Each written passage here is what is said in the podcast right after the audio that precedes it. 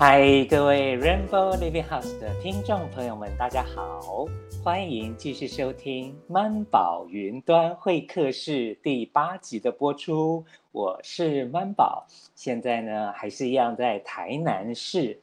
那么今天这一集呢，和我们在云端相会的是哪一位来宾？我们要怎么称呼他？他在哪一个城市呢？我们就请他先来跟我们的听众朋友们打个招呼啊，然后先简短的自我介绍一下。好，呃，各位听众大家好，我是蜜之熊，然后我现在住在呃新北。OK，好哟。蜜之熊呢，我跟他认识可能也有十几二十年了吧？哎，我不有有十几年，有没有二十年？我不知道。那我还记得那个时候，我跟蜜之熊是在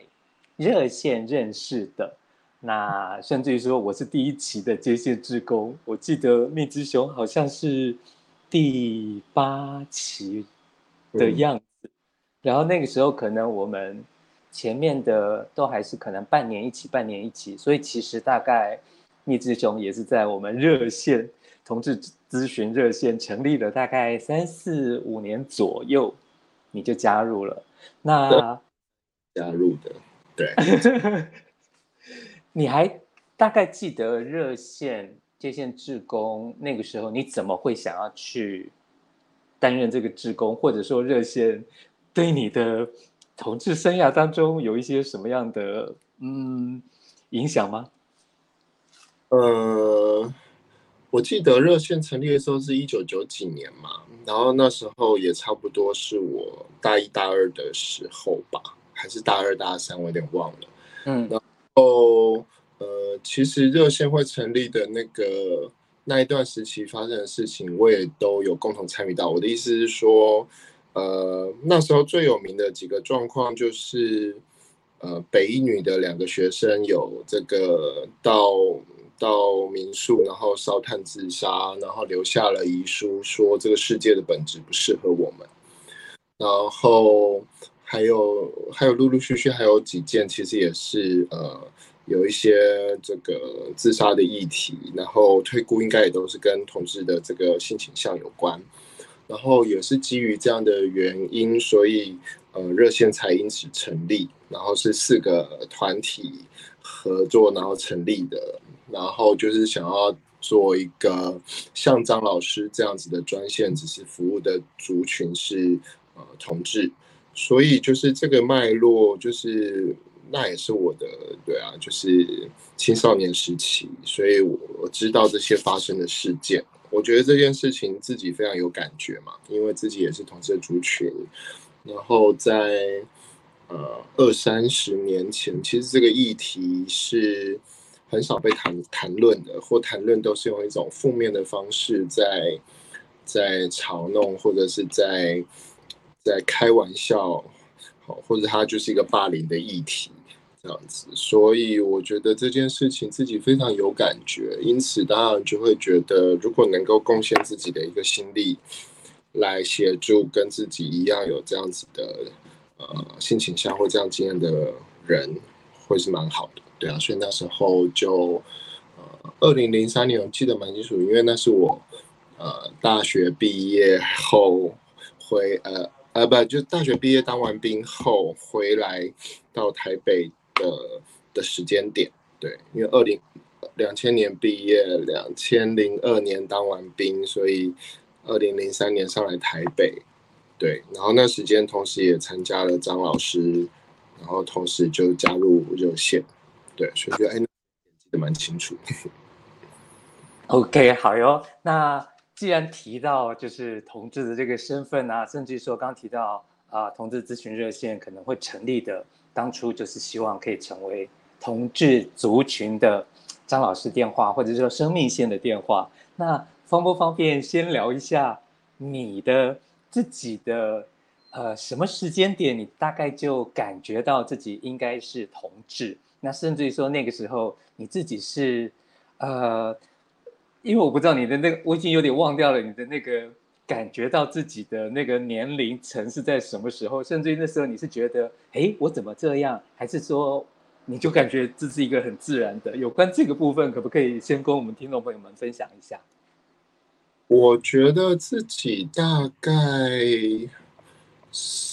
四五岁开始吧，应该就有一种，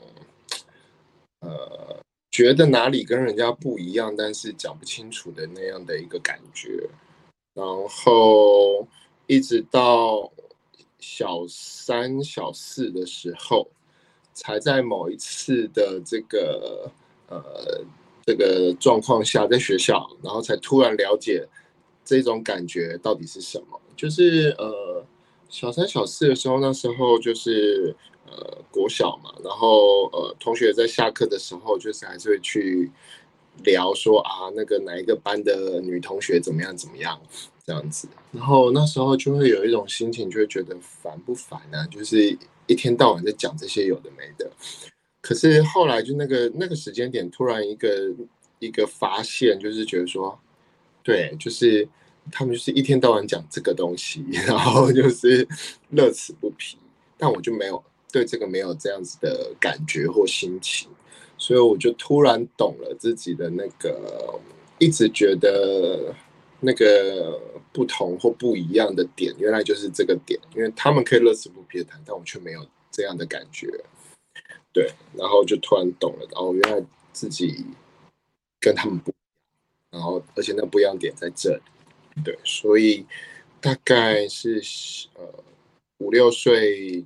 发现自己跟跟人家不同或者怪怪的。但不知道那是什么，然后小三小四的时候知道了这个点，可是那时候还没有还没有语言去说这个东西，一直到国一，在别人开玩笑的时候，才第一次听到了同性恋这个词，然后就哦，把这些东西都串起来了，对，所以大概历程或脉络是这样子。可是那个时候你还记得，你感觉到可能就是哦，我是一个。男同志这件事情，是你已经有这样的语汇来来说自己定位自己，还是其实你也会有一个所谓的混淆期、否定期，还是你就是很自然而然的就觉得哦，原来我就是这样，是大概是哪一种呢？呃，应该说，呃，我刚说了，就是小三、小四就知道自己不一样的点是这个，但是那时候讲不出来，因为没有词汇，然后一直到国一。才才听到同性恋这个字，然后才确定那个东西的，呃，就是语汇是同性恋，所以那时候还没有同志这个字哦，那时候是同性恋。然后，呃，但是就是理解自己的这个不一样的点，原来叫做同性恋以后，其实，呃，下一个马上连接的感觉其实是。不舒服或排斥的，因为就是，毕竟学到这个词的那个脉络里面是同学的一种开玩笑，或者是一种，呃，就是嘲弄，就哎呀，你不会是同性恋吧？像这样的就的语言，所以你你用这个，你在这个脉络里面学到的这个字，当然就会知道它是不好的，所以其实那时候会很排斥、抗拒，认为自己是同性恋，可是其实心里也知道自己是。对，所以他就会是一种蛮矛盾的心情。OK，所以如果真的说起来的话，你的初恋啊，那种怦然心动、小鹿乱撞的那个时间点，就不会是在国中那个阶段喽。小三、小四吧。哦，对嗯，所以，所以就回到那个时候，可能会让你有那种怦然心动，想要。谈论的其实是，诶，跟自己年纪差不多的小男生，而不是同学们口中一直在说的哪个女生，是这种感觉。嗯嗯嗯，对。OK，好哟。那我们说回我在热线的时候认识你，当然那个时候可能就是你还正青春的那个时代。那后来当然你也越长越大，那当然。如果从我的角度了，我就会有一个感觉是，哦，天菜长成了天雄了，甚至于我还记得那时候可能有熊有熊城市啊，或者是熊圈，好像大家会越来越感觉熊越来越多，然后可口的熊 也越来越多，然后甚至于说热线的募款晚会，我记得应该是有三只熊在有一个表演节目，然后还造成很大的回响，有关熊啊、天菜啊，然后。主流啊，这个有没有可能跟我们聊一聊这个部分？嗯，就呃，要从什么地方开始聊起呢？嗯、呃，总之，呃，以前我是呃熊脸猴身，就是有一个肉肉的，看起来像熊的脸，但是那时候我的身材。并不算熊，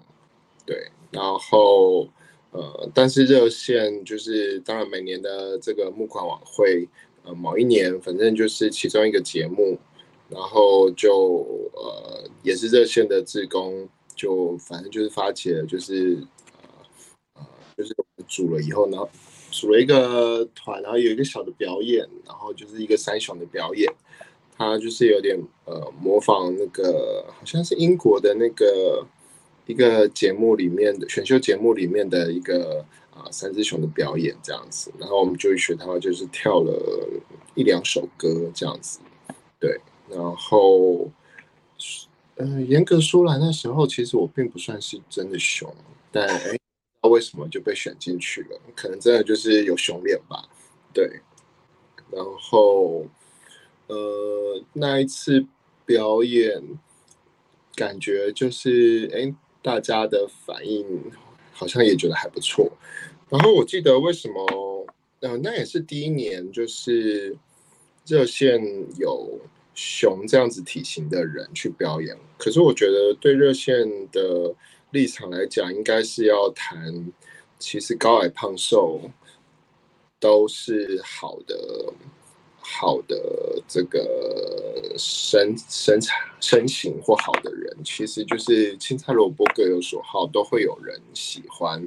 所以其实胖胖的人也是可以是很帅、很很 OK 的，如果你有自信的话。所以可能也是在这样的脉络下，才有这样的一个熊族的表演这样子。对，然后所以那时候反正就是呃。蛮忙碌的，但是就是为了表演，就是硬挤出时间，然后就是呃两三个礼拜前就是临时的练，所以就是舞蹈其实就是还是哩哩啦啦，或有时候会有忘记动作的时候，但是好像也是这样子才让这个表演变得有趣嘛，对对，就是有那个凸槌的部分 这样子，对，但是表演完就觉得还是蛮丢脸的，就是对，就是有。就是上台表演这样，但那但后来这个，因为那时候热线都不准大家拍照或录影，对，就是有的人有怕曝光的议题嘛，所以就是呃，只有热线自己有这个呃拍拍整场的录影。可是我记得我自己还蛮想看自己的表演，但后来就是这个这个影像好像就不见了，所以觉得我自己也没有机会能够看到这一段这样子，对。OK，好哟。那当然，我还印象很深刻的是，曾经有过一段时间，我们应该是固定每周吧，或者或是每隔周都会到你住的地方去，有一些固定的聚会啊等等的，然后可能都会聊一聊那一阵子啊、呃、大家的生活啊，然后甚至于我们也想了一些活动，譬如说抽欧卡、啊、等等的，就是不定期的聚会。所以好像也大概听你聊过。你自己的论文，然后写的是用自我叙事的方式，好像也也会跟家里面啊，你出柜或者是说亲子相处这些，呃，有很深的连结。这个部分是方便可以跟我们分享一下吗？呃，毕竟我，呃，对啊，就是刚刚讲到，大概国中就确定自己是同志了嘛。然后这件事情就一直到，呃，我当兵，最后在一个机缘下，反正最后呃才跟家人出柜，然后呃不然大概就是自己呃隐瞒了这个身份蛮久的，对，然后呃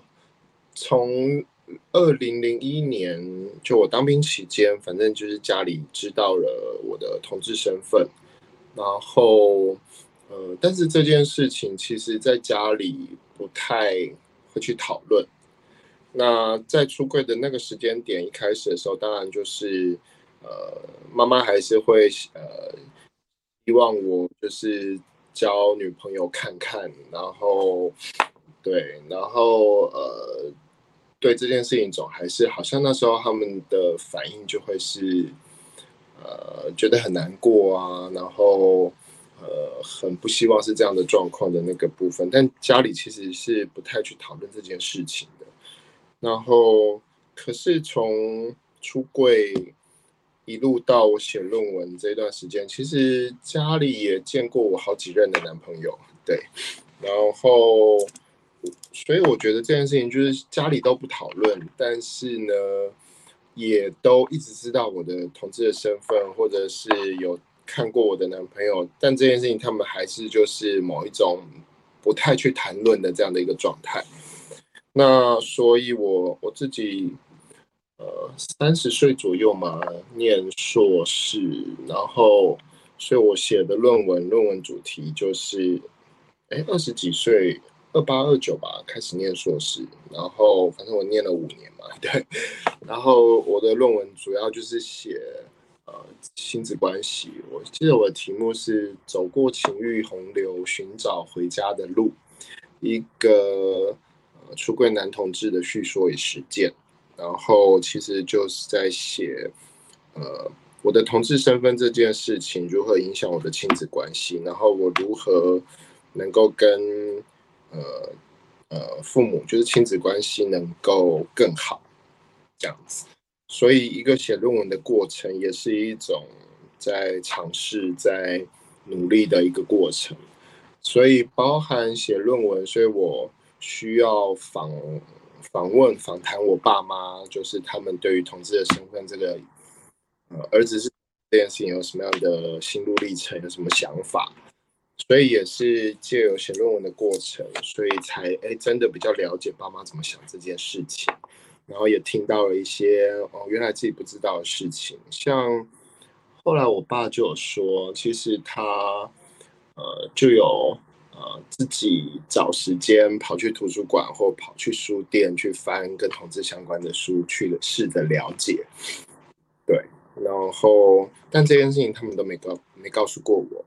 然后所以哎，听到哦，原来爸爸做这件事情就蛮感动。然后我妈有说，其实后来她就有释怀，因为我记她说她记得我的一句话，就是他说，呃，他说我跟他说过，呃，如果如果他能够喜欢上女生，那我也能够喜欢上女生。就是我，我就是很生气的对他们讲，就是性倾向这种东西不是能够改变的。然后，如果你能够喜欢上女生，因为我妈毕竟是一个异女嘛，对，所以他如果能喜欢上女生，好，那我就可以喜欢女生，就代表我就可以变成 一般一些男生这样子。然后我妈有认真想过，发现她不行，所以她就理解了我不行。对，所以。因为这样子他才释怀，所以，呃，他他觉得让他释怀的点是我讲的这一句话，这样子，对，然后所以，呃，写论文这件事情也，呃，帮助我们就是谈开这个议题，这样子，然后我就更理解爸妈对这件事情的想法，然后我我的我的访谈里面有问说，如果有所选择的话，他们会希望我讲还是不讲？这样子，然后但是他们都觉得要讲，甚至要更早讲，因为这样的话才能够参与或者是了解我的这个过程这样子，对，所以就是哦。经由写写论文就，就哎更理解我爸妈的一些状况跟心路历程这样子，对，然后对啊，所以觉得，但这个写论文的那个过程真的是蛮煎熬的，对，因为你不是写别人，是写自己，就会更难更难写，更难下笔，然后很多时候其实就是。嗯，会边写边哭，或哭很久这样子。对，然后那时候呃，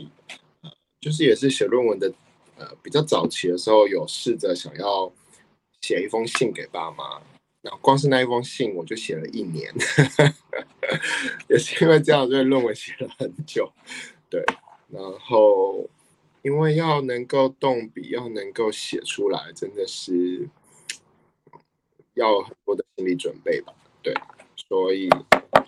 光是写论文，呃，写那一封信就写了一年，一年才写出来，才寄出去。然后，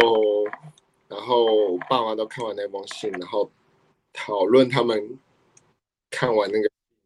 然后的的在想什么，或者是呃有些什么想法。对，就是哦，这个过程真的是蛮痛苦的。对，那。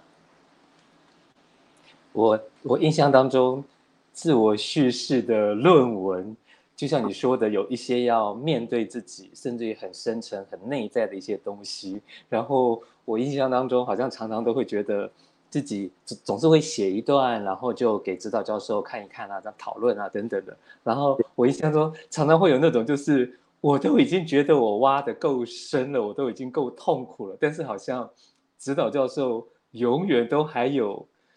更、更、更、更、更怎么样的一刀，好像 切的，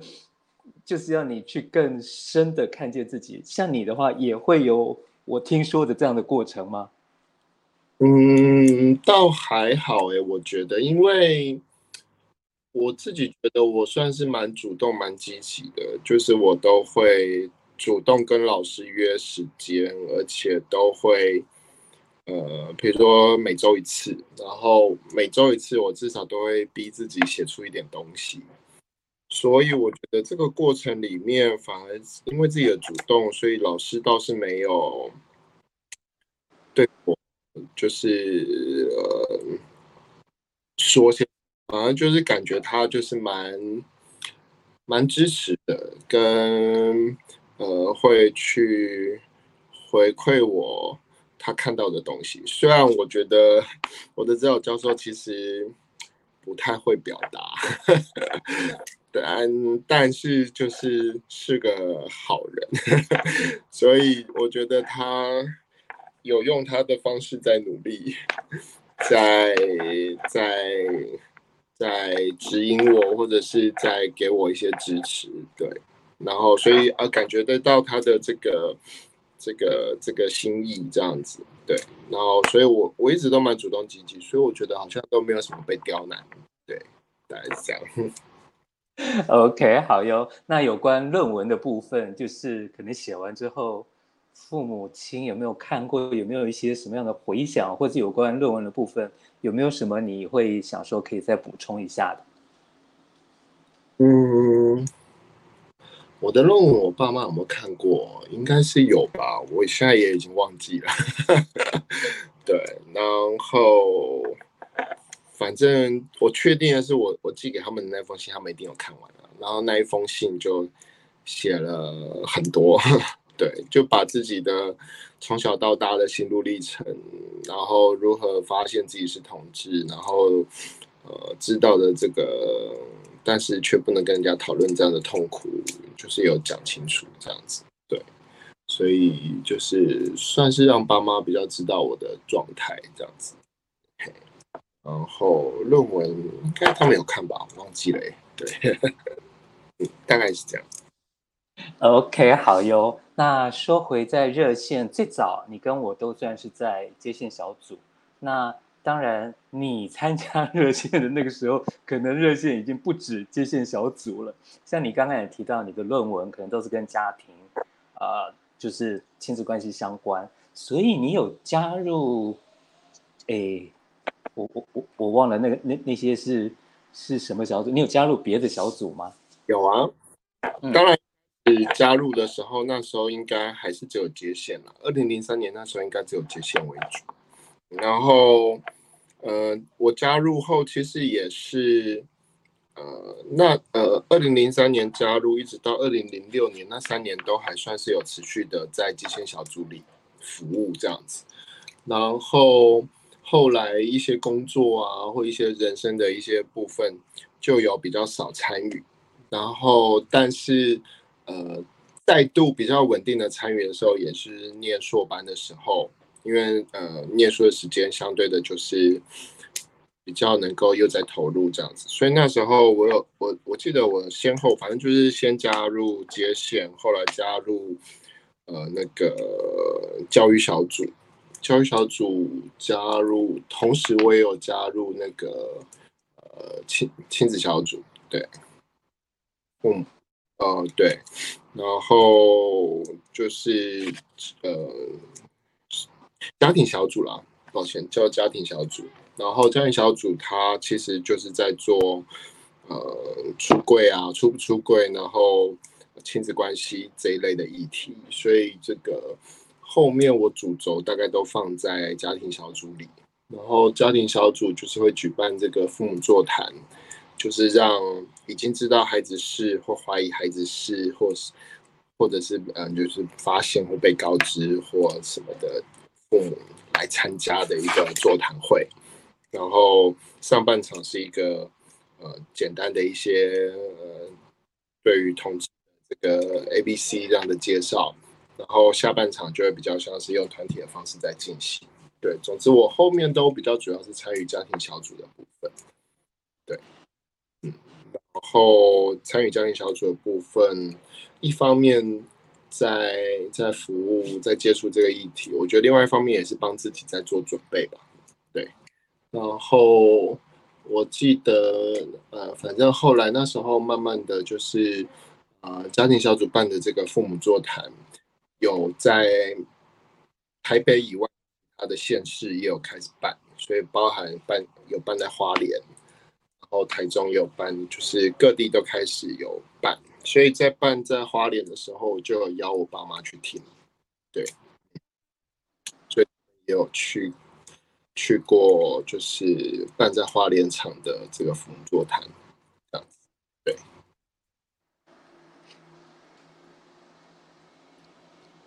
所以他们有点算是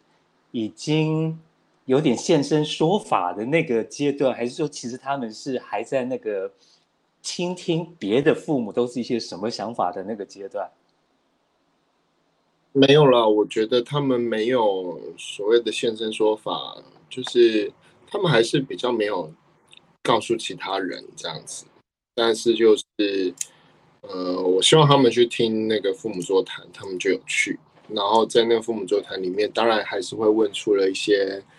会担心的部分，或者是一些问题。然后经由父母座谈的其他职工跟别的父母有了一些呃回应后，就是诶帮助他们更理解同志族群的一些问题。因为当然我觉得有一些问题他们不一定会敢开口问我，可是当然就是借着这个对啊，借着这个呃座谈的部分，你问其他人比较容易嘛，对啊。所以就是就会问了一些事情，所以就会在经由这个参与，就更释怀一些事情，这样子。对，嗯。OK，听起来的话，就是论文亲子关系是你自己本身对关系这个特别有感觉，呃，是就是亲子关系对你来说很重要，还是其实？跟朋友或是跟自己另一半等等的这些关系，都是你会关注的，是是怎么样子的吗？呃，应该说我的论文在写的时候，我自己是呃分三块来整理。当然，第一块是自我认同的部分，就是去爬梳自己。呃，从呃怎么样去发现自己跟别人的不同，然后这个不同就是呃一开始是讲不出那个不同是什么，后来就是能够讲得出那个不同是什么，但是同时也呃就是得到了一个标签，所以其实是抗拒这个标签，然后呃这个这个这个呃后来怎么去调试去接受这件事情。所以就是有一条轴线是在谈自我认同，然后另外一条轴线则是谈自己的感情，就是呃感情的部分，可能谈了几段的感情，自己在这里面的某一种跌跌撞撞，然后的一些学习，啊，所以有一条轴线谈感情，然后最后一条轴线当然就是写亲子关系，然后有做了自己的某一种。生命表，然后在不同时间点，在这三条轴线进行到哪里，发生什么事情，然后从这样的一个过程，你会发现，其实很多东西是互相有影响的。比如说，自我认同是会影响到你的感情。比如，呃，举个例子来讲，就是当你跟另一半交往，如果这个另一半他是。跟你的出柜状态不同，其实这件事情也会影响到你们的关系。比如说，假设你自己是出柜的，他是还没出柜的，那你们的关系可能因为他的没有出柜，他不能在朋友面前讨论，所以你们的关系可能是隐藏的，是没有办法谈论的。那这件事情当然会有可能会影响到你们的关系。对，然后所以出不出柜这件事情会影响到关系这件事情。再来就是，呃。他也跟家里接不接受、家里知不知道会有影响，所以呃，如果两个人的出柜程度比较差不多的时候，呃，或许对于关系，呃，对于两个人的感情关系来讲，可能会有比较有帮助。比如说，当发生是呃发生一些吵架或争吵的时候，是可以跟别人谈的。或者是可以在别人的协助下能够有一些修复，或者是一些讨论。但是当你都没有出柜的状况下，其实这些痛苦都是要自己来面对跟承担的。然后，所以只有两个人处理，就当然更有可能就会造成分手的状况。所以，其实我自己最后在写，就会发现，哎，这几个其实是交互影响的。然后。然后刚只是其中一个举例啦，所以就是自我认同的部分，还有有没有跟家人出轨，其实会影响到关系。对，然后嗯，所以其实嗯，借着书写，然后，我分成这三个轴线来写，但最后我其中一个结论就是说，这样写只是为了自己方便，可是其实呃，人的生命其实这些东西都是。搅在一起的，就是说，其实不是那么好切割。我就是只看，我只看感情这件事，或我只看自我认同这件事，我只看亲子。其实它是同时间，这些都在你生命里面，就是同时发生、同时发展、同时的交互作用这样子。对，所以后来我自己的其中一个理解就是，嗯，这是我只是为了我书写方便，但实际上它其实没有。这么切割的看待自己的生命，其实这些东西在各个层面都是互相影响、互相关联的。对，然后另外也是发现，虽然我呃论文的一开始的主轴当然写的是亲子关系，然后当然借着这关系的历程，我的确有变得跟爸妈的关系变得比较好。可是我发现我在谈的时候，呃，其实我。得到的一些学习或体会，也不是只是放在亲子关系这件事情上，甚至放在呃朋友关系或伴侣的关系，或者是关系这件事情上，其实也都能够用。比如说，我最后我的理解就会是要能够亲密，这里的亲密当然不是指性行为那种亲密，而是指某一种心理的一种靠近。要能够亲密的话，其实。呃，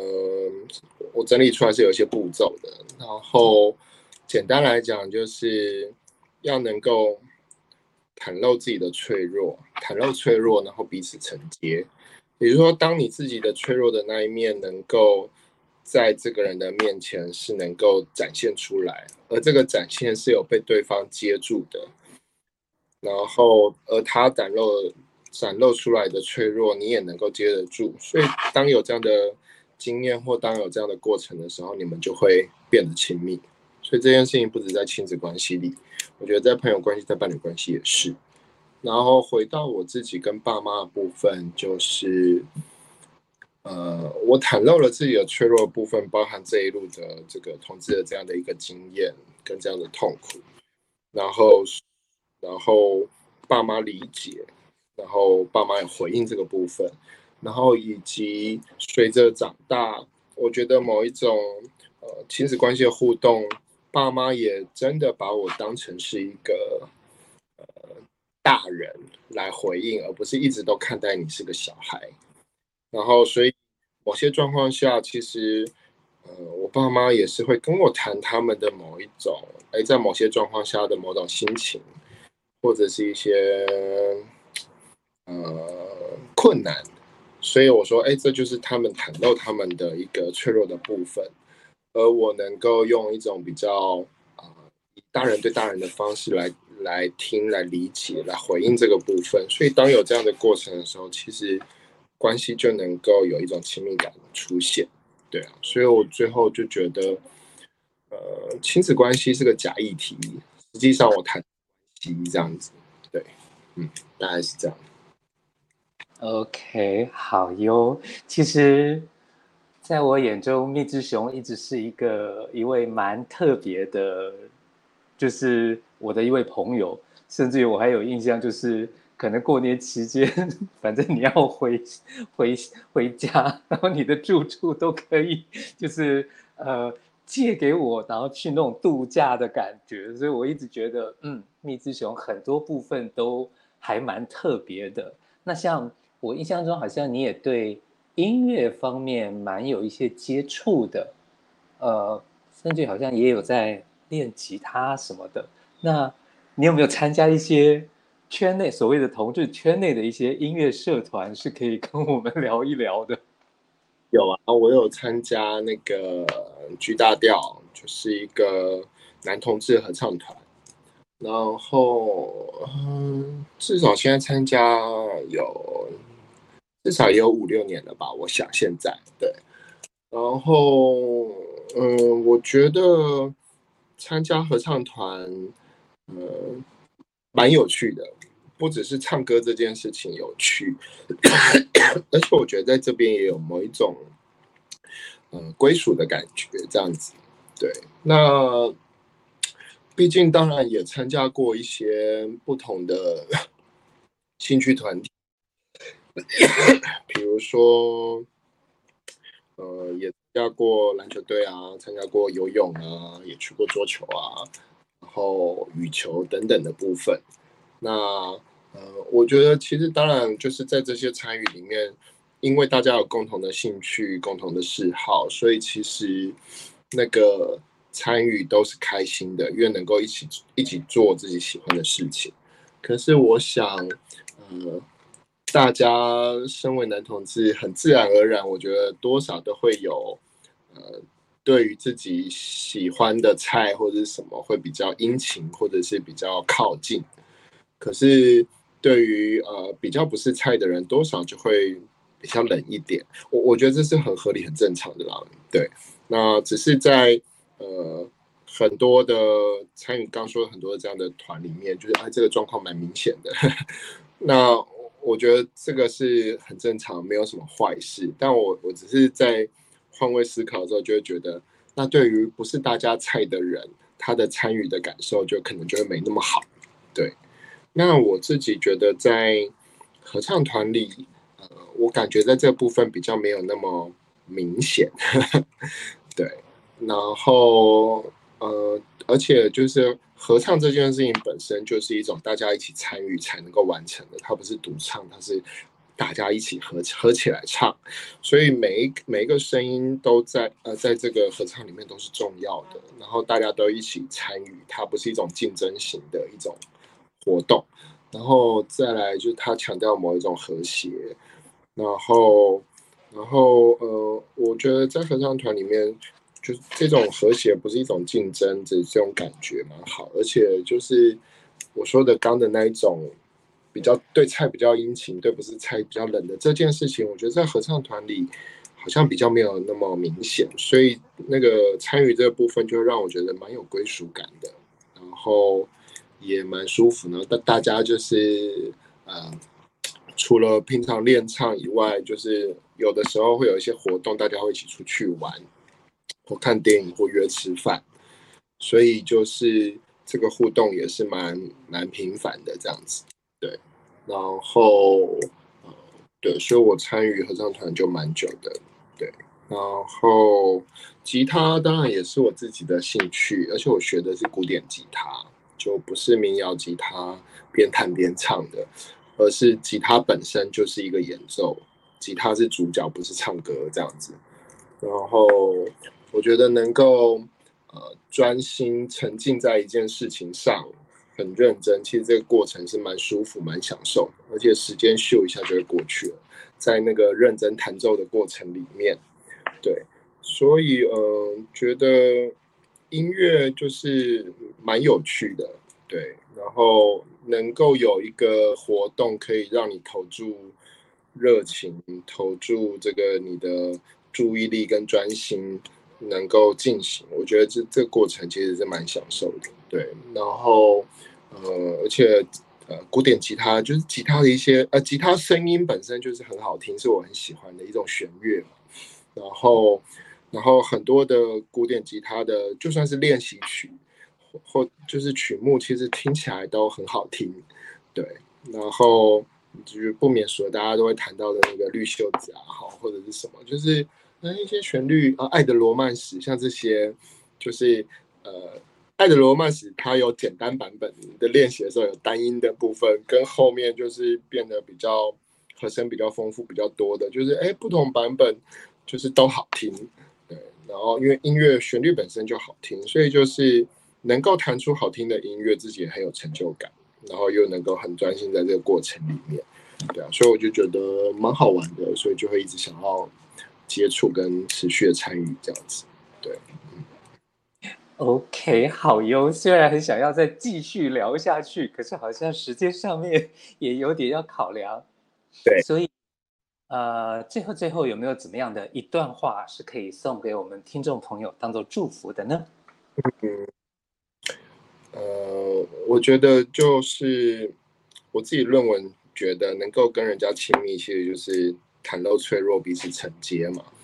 所以就是祝福听众朋友都能够，呃，找到能够让你放心袒露你的脆弱，而且能够被承接的人，嗯，哦，不论是或者是朋友，能有这样子的一个亲密的一个呃感觉，是很棒的。OK，好哟，那我们这一集就要在蜜汁熊的祝福当中，跟我们的听众朋友们说拜拜喽。